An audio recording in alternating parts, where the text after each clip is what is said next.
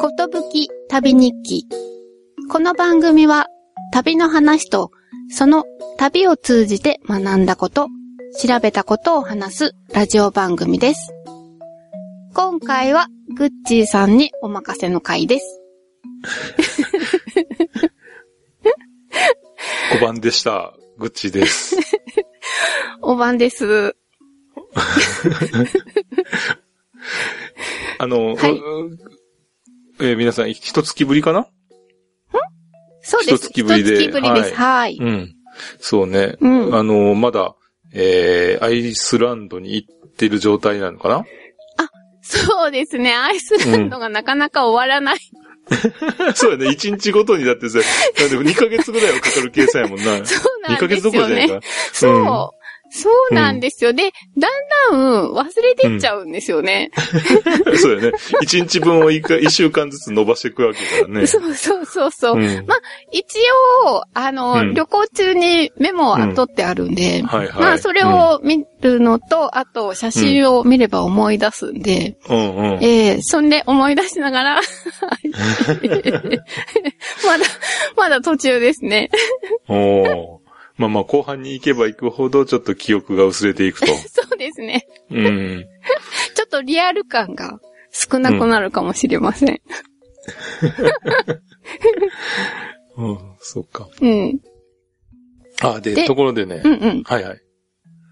えーね、先日あの、髪の毛切ったんですよ。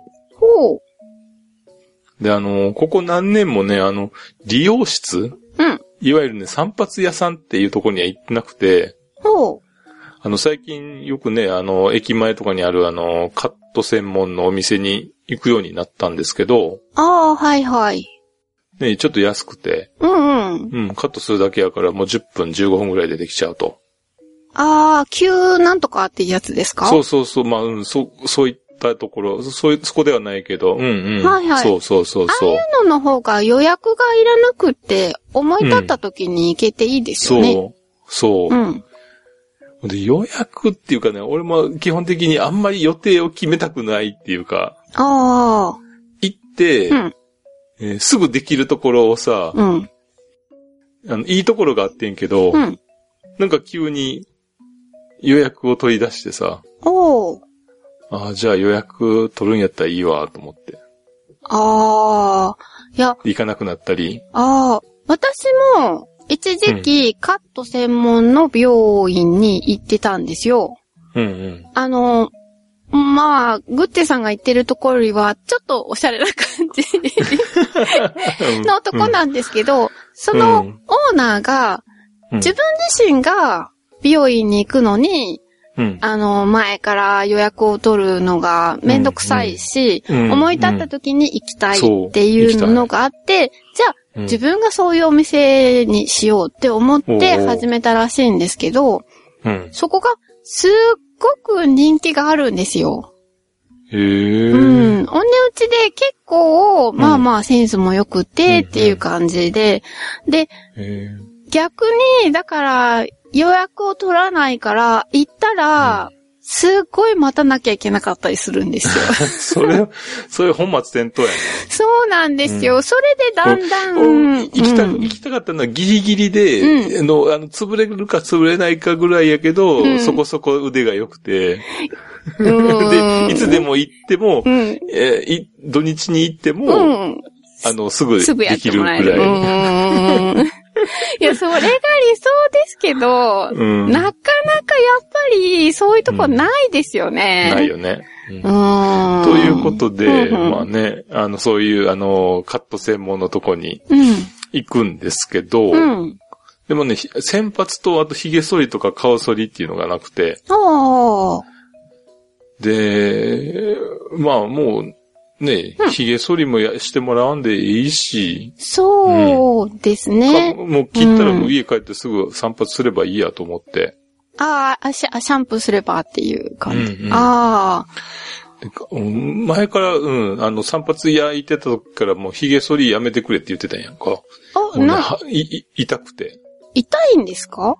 うん。で、すぐ伸びるしさ。確かにね。すぐ伸びますよね。うん。うん意味がないなと思って。そう。でも、なんか、それって、髭も剃るけど、うん。なんかこう、お肌の手入れをしてくれるんじゃないですか、で、お肌が綺麗になるんじゃないです？うん。えっ、と、なんか眉毛の間の部分毛剃ってくれたりとかさ。うん、そうそうそうそう。うん。うんやってくれるけど、おそこまで別にもう、あの、気使う必要ないかな、みたいな。あ、そうですか。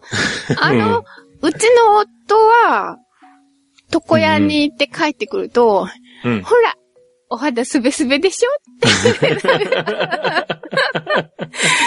嬉しそうに見せてきますよ。うんうんうんうんうん。いやいや、そういう時は、あの、うんスリスリっとしてあげたらいいんじゃないですか。そうですね。うん。うん。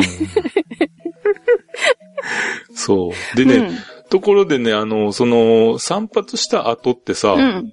なんかシャンプーの量が少なくて済むような気がするんですけど、うんうん。そうですね。そんな気しないです？しますします。だって、髪が減るんだから。うん。うん。いや、でもさ、髪が少なくなったっていうことでさ、うその、なんかそんな気当たり前のような気もするけど、うん。例えば1日分の汚れの量ってさ、うん。変わらない。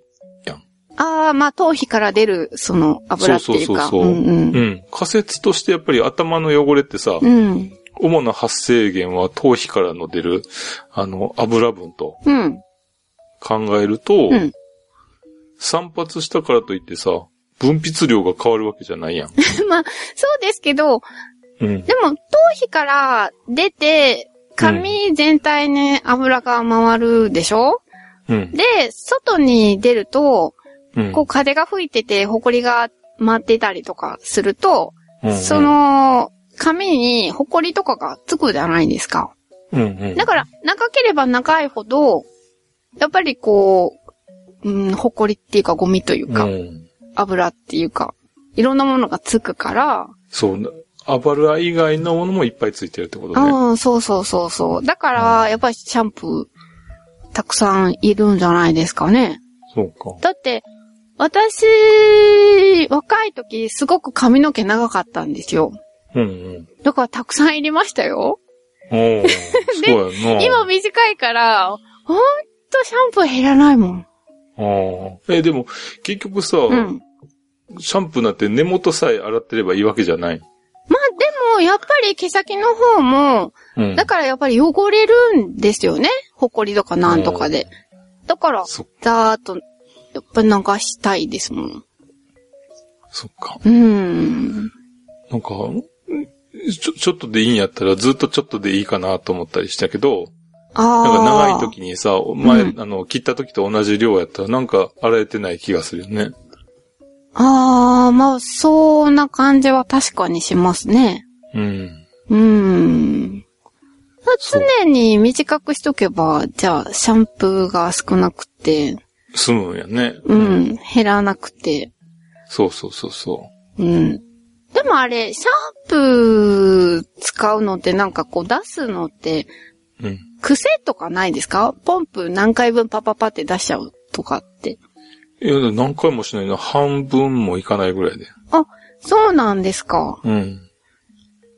それこそ大、大豆もいか、大豆ぐらいの大きさぐらいじゃない？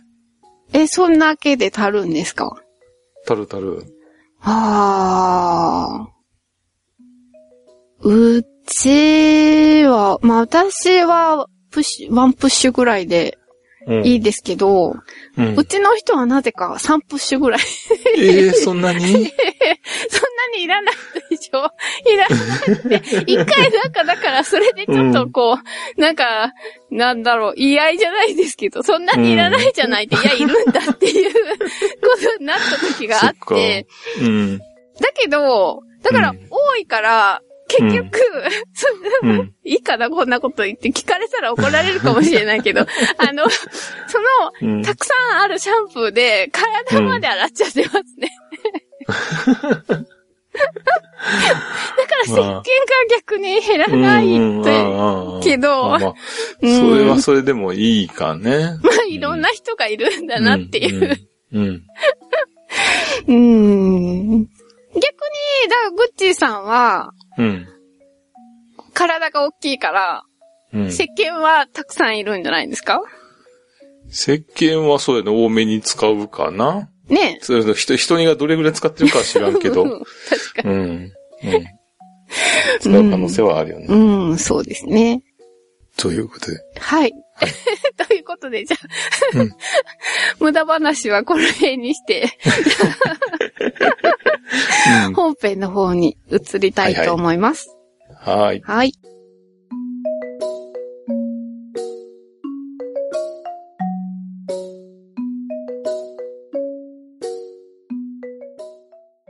で、グッチさん今日はどんな話を聞かせてくれるんですか？あの、最近ね、旅行と言ってもなんかね、出張しか行ってないんですよね。うんうん。まあ、出張って言ってもまあね、あの、札幌に行くことが多いんですけど、うん。一応ね、主にその、JR でうん。使って行っているんですが、うん。札幌にね、向かうときに、うん。えー旭川を出て、うん。しばらくするとあのトンネルがあるんですけど、うん。トンネルを抜けると、うん。その左側に、用水路が見えるんですよ。ほう。で、しばらくその線路と並行して、その用水路が続いてるんですけど、うん。ね、それを見るとなんかね、イギリス旅行を思い出すなと思って。ほう。イギリス。うん。うん。あの、イギリスにはさ、あの、う産業革命時代に整備されたあの運河が国中にはみ張り巡らされてるんですけど、へえ、あ、そうなんですか。うん。ほう。まあ、多分、プチコさん今3回目聞いてるはずなんですけど、うまいでしょ話を。うんあの、1回目は、うん。あの、イイギリス旅行の、あの、妄想旅ラジオのイギリス旅行の時に話してえると、その時に、そんな話しました？うんしましたあ、そよ。れも完全に忘れてます。あともう一回は、3分、3分、5分ぐらい前のそうそうそうそうそう。ちょっとね、最初のところだけ、あの、あれで撮り直し、今ね。そうそうそうそうそうそう。あの、その運河って、うんイギリスの運河はん最盛期には7000キロぐらいになったというふうに言われているんですけど、うん。その鉄道のね、開通に伴って減少したとうん。いうことで、うんただ今でもね、現役でその運河、うん。そういうナローボートって呼ばれる船を浮かべて旅行することも可能だそうで。えー一回行ってみたいなと思ってんねんけど、あ、そういうボートって、旅行用に貸してもらえるんですか、多分レンタルもあるはずかな。うん。あ、へー。そういったね、なんていうの、あの、旅行ツアーみたいな、そういうのも、あの、あったから、そうなんですかあ、うん。誰かが操縦してくれるっていう感じですか？ああ、どう、あ、それ、そこまで見てなかった。でも、そういうことなんやろうね。そうですね。うん。だってみんな持ってるわけじゃないけど。そう。だから、もし個人で借りるとするなら、うん。グッチーさんが、その、船舶免許みたいなものを取っとかないといけないんですかね？うん。俺持ってるで。グッチーさん持ってるんですか？うん。一級小型船舶操縦士。そうなんですか？うん知らなかったです。ええー、いけるで。あ、そうなんですか？じゃあ行くときに呼んでください。私も一緒に 乗っていきたい。うんうん。そうね、行きたいよね。何にも乗れますよね、きっと。うん、乗れる乗れる。あうん。ああ、いいじゃないですか。こう、みんな、あの、誘って、リスナーさんも、ツアーみたいな感じで。そうやんね。ね楽しそうん。う。うん。それでね、そのイギリスにある、うん。えー、ポントカサステ水路橋っていううん。橋があるねんけど、ほこれあの、運河を、う。うん。があって、うん。えー、D 川っていう川の上にうん。運河が走ってんの。川の上に、運河が走ってる。上っていうのは、え えー、上ってどんな感じのイメージなんですか？いあの、鉄橋。運が鉄橋になってるんですか？そう。電車じゃあるまいしなか想像つ。かないでしょ。うん。うん。そう。電車と一緒。ほで、ポントカカサステ水路橋っていう、う。へえ。そういうのね、世界遺産になってるらしいですよ。そうなんですか。うんで、それは結構じゃあ古いんですか？そう、1805年に完成したらしくて、ほで、イギリスで最も長く、そして最も高い運河やって。う。はあ。で、このね、毎、この水路橋は、うん毎年うん。1万隻以上の船が航行して、うん。2万5千人以上がうん。徒歩で歩くと。ほう。徒歩、え、じゃあ、人が歩けるところもあるってことですね。うん、そうそうそうそうう。ん。で、長さがね、307メートルあって、うん。で、幅3.4メートルだって、と、深さ1.6メートルの、その、水路があるって。写真今見ましたけど、意外に細いそうそうそう、めっちゃ細い。ですよね。え、こんなところに入るうん。船なんですか、そう、だから、ナローボートって、ナローって細いっていうか、まあ、細いけど、かなり細い感じがしそう、ますね。だから幅3メートルそこそこぐらいなんじゃない？いや、なんか見た感じ、人が二人歩いたらいっぱいぐらいの歩道の横に、同うんじぐらい、もうちょっと広いのかな？うん。なんかあんまり歩道と太さが変わらない感じがしますね。うん。そう。ほう。で、ここにうん水が入ってるから、うん船が通れるっていうことで、へー。うん。あーで、これが。世界遺産になってるそうですよ。ああ。そうでしょう1805年でね。200年ね、以上、その作られて200年以上経ってるわけやから。うんうんうんうん。うん。そうね、なんか古そうでどっしりした感じだし、うん。長いですね。うん。そう。でもこれ、んちょっと渡ってみたくない？うん、渡ってみたいです。うん。うん。そう。まあ、船じゃなくても、歩いて渡って、歩いても行けるうんうん。でね、隣を船が通過したら、それはまたうんいいでハローすね。ってね、楽しそうやんね。ちょっと乗せてって言って。ああ、乗せてくれるかなまあ、うん、乗せてって言ったらちょっと先っぽぐらいに乗せてくれそうじゃない？なんかね、あの、うん近いから、ひょいって乗れそうな感じはしますね。うんただ、あの、柵みたいなのがないからさ、うん。ちょっと落ちたら怖いよね。落落ちたっていうかか落ちそうで怖くない？あのあ、歩道のところには柵あるけど、はいはい、船船のの方側には柵ないですね。ない。そうか、落ちたら、下ね、すごういん。川が流れてて。うん。おー。そう。この、ナローボートでう、んうん。うん、ちょっとイギリス旅行してみたいなと思って。そうですね。え、もう、イギリス全土に張り巡らされてるんですか、うん、うん、今のこの水路は、うん。リバプールのちょっと南の方な感じですか、そうね。えーっと、ですねうん、うん。リバプールの下、チェスターっていうところのちょっと南の辺。うん。うんうん。まあ、真ん中ぐらい、真ん中よりちょっと下かなうんっていう感じですね。うん。へえ。そう。なのでね、いや、でも一遍行ってみたいなと。そうですね。うん。で、北海道にはないんですか？こういう、その、水道にボートを。そうだで、ボートではないねんけど、うんで、その、旭川過ぎたところにあの、用水路うん。なんですけど、うん。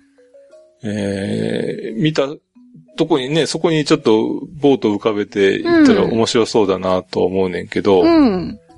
えーそれをね、えー調べてみたら、うん。実はあの、新流土地改良区っていう組織が運営する用水路だったんですよ。うん。で、新流土地改良区っていうのは、うん。大正11年に設立された組織らしくて、ほうほ付近の農家にその農業用水を供給しているっていうことで。で、この辺りはね、水田地帯で、うん。約3000ヘクタールの水田に水を供給しているそうです。うーん。じゃあ、あの、船が通るように作られてるわけではないんでですか？はない。うん、うん、そう。うん。結局農業用水を、うん。まあ、供給するのに使われていると。うん、うん、で、水路の長さはね、全長で300キロを超えるそうなんですけど、へえ、え、かなり遠くまで行ってるんですね、じゃあ。まあ全部足せばっていう話だけどね。あ、はいはいはいはい。で、イギリスのね、7000キロには遠く及ばないんですけど、うん。それでも300キロって言ったら東京、名古屋ぐらいになるのかい？そうですね、そのぐらいあると思います。うん。それぐらいの長さになるはずでうす。で、このね、新州土地改良区って、うん。関係する人たちっていうのが、うんだいたい200人強ぐらいいるそうなんですよ。うん、うん。で、この土地改良区っていう、土地改良事業っていうのは、うん。国の、まあ、ほぼ公共事業によと同等ぐらいの、えー組織になってて、うん。まあ、公法人っていう風に言われてるらしいんですけど、うん。あのーこの土地改良のうん。事業を公の事務として行うということを目的に設立された法人らしくて。うん。うん。で、この組合員さんの3分の2の以上の同意で土地の改良事業を実施することができるっていうことで、なんていうの、その。えー全員、全員でないにしても3分の2以上のうん。同意さえあれば、うん。かなり強力なことができるっていう、そういう組織らしくんですよね。ほう、ちっちゃな自治区じゃないけど、そんな、うんその部分的にってことですか？そう。うん。うん。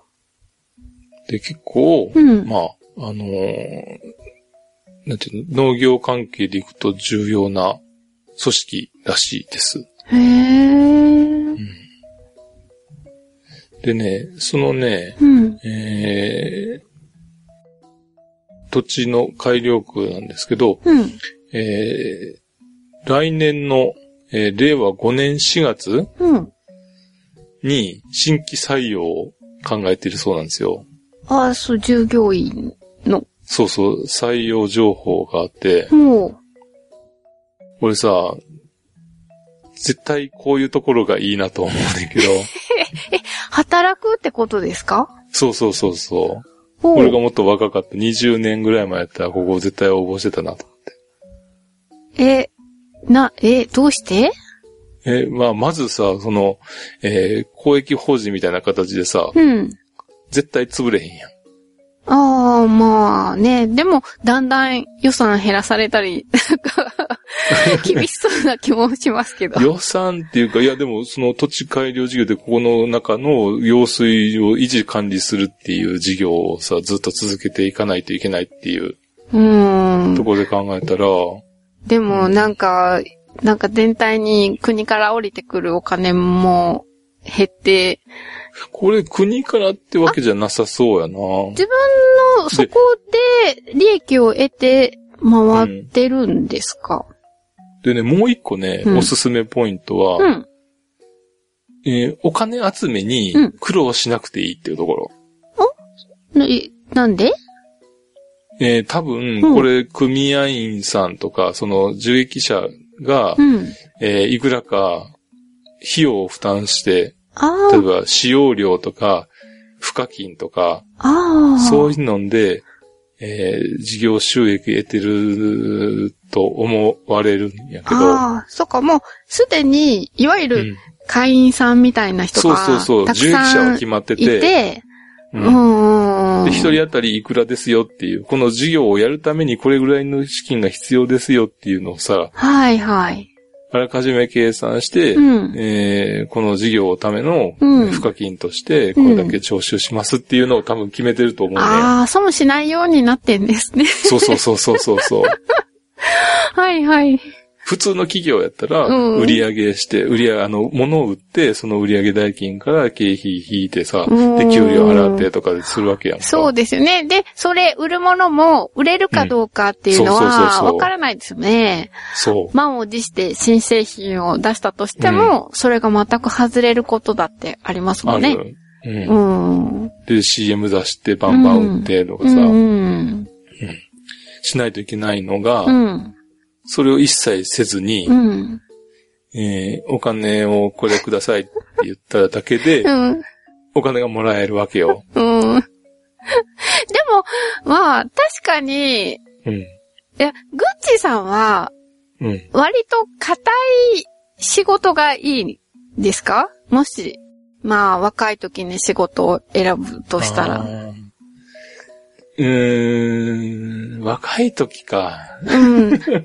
若い時はちょっともうちょっと、うん、あの、冒険とかあってもいいかもしれんけど、でも、うん多分、その親戚なり、その娘に、うん娘息子に、えー進める時は、うんこういうところいいぞと。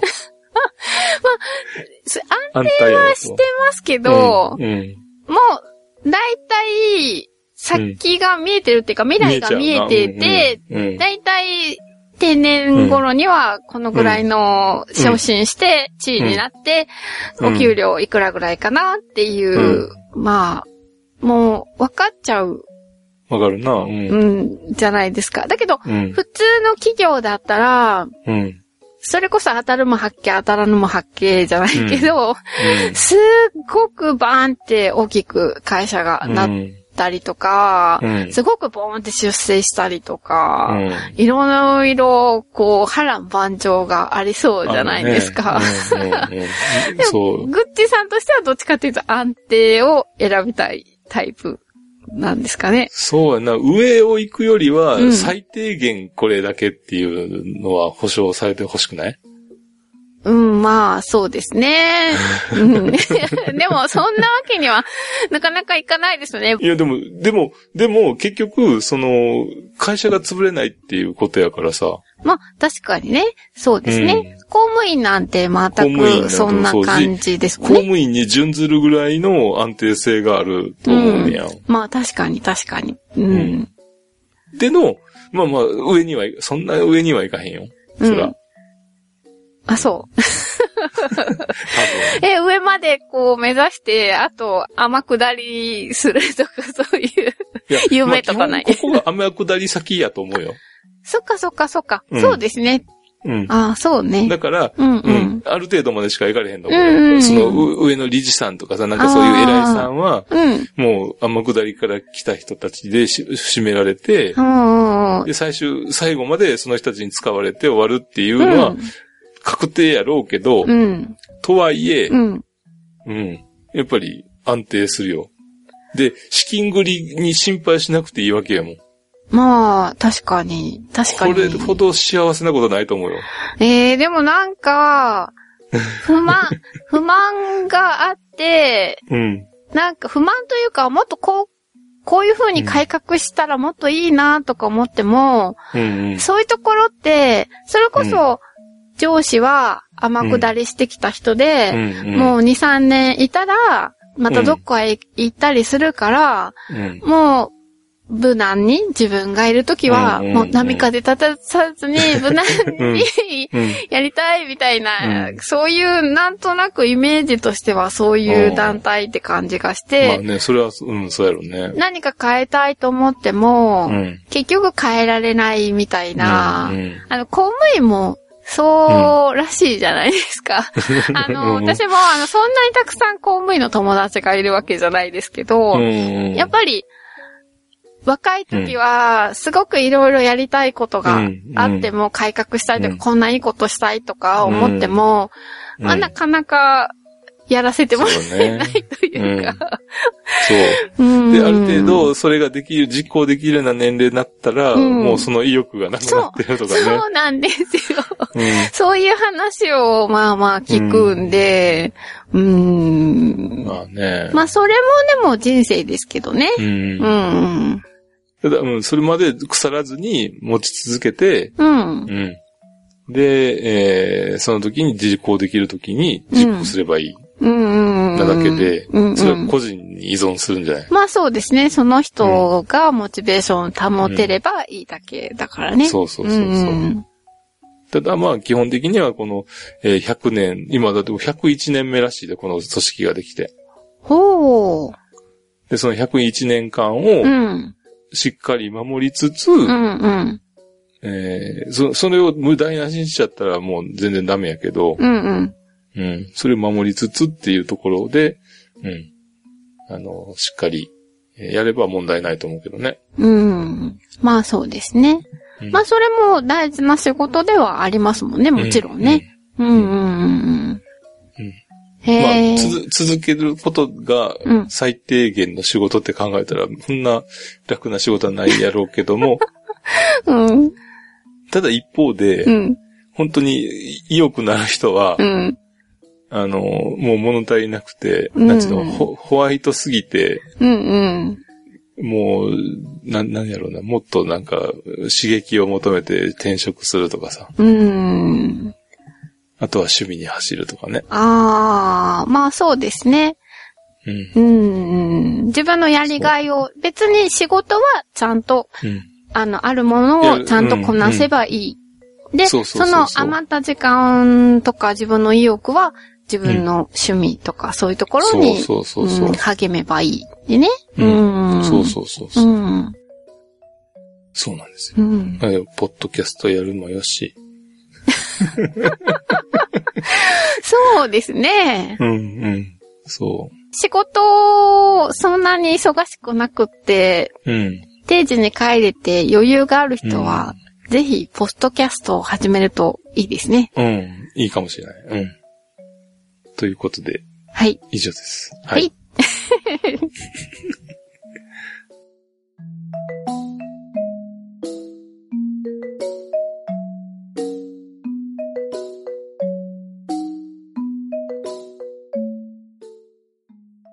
エンディングです。はい。前回、炎上覚悟で福島原発のお話をしていただいたんですけど、はいはいはいはい。読みが外れてというか、幸いというか、はい。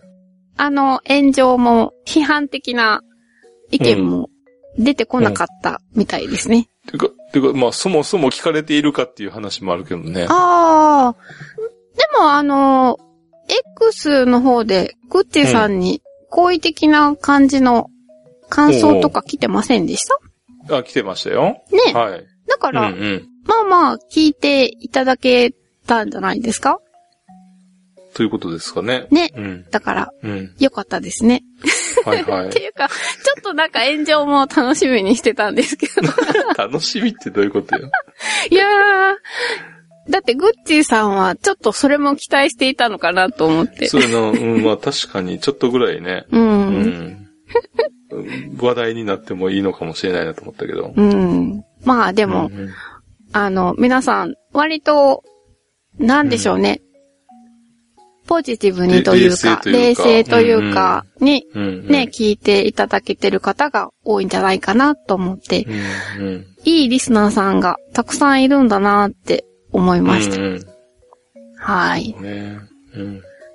で、えっ、と、その前の前々回、ぐっちさん出ていただいた時のは感想を一ついただいてるので、読みますね。い。はい。トリフィドさんからです。はい。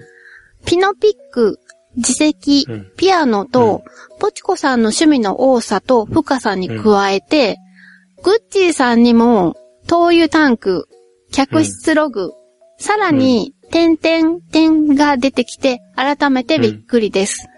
何やったっけ、てんてんてんって。えっと、裁判傍聴のこああ、と。作業包丁か。はいはいはい。で、はいはい。単発傍聴でも面白いのかっていうのは、うん。昔、週刊漫画誌の唐突な1号だけを中華屋さんで読んで、それでも楽しめていたことを思い出しました。で、いただいてます。うんありがとうございます。はい、ありがとうございます。いや、いや楽しめ、それが楽しめたら楽しめると思うよ。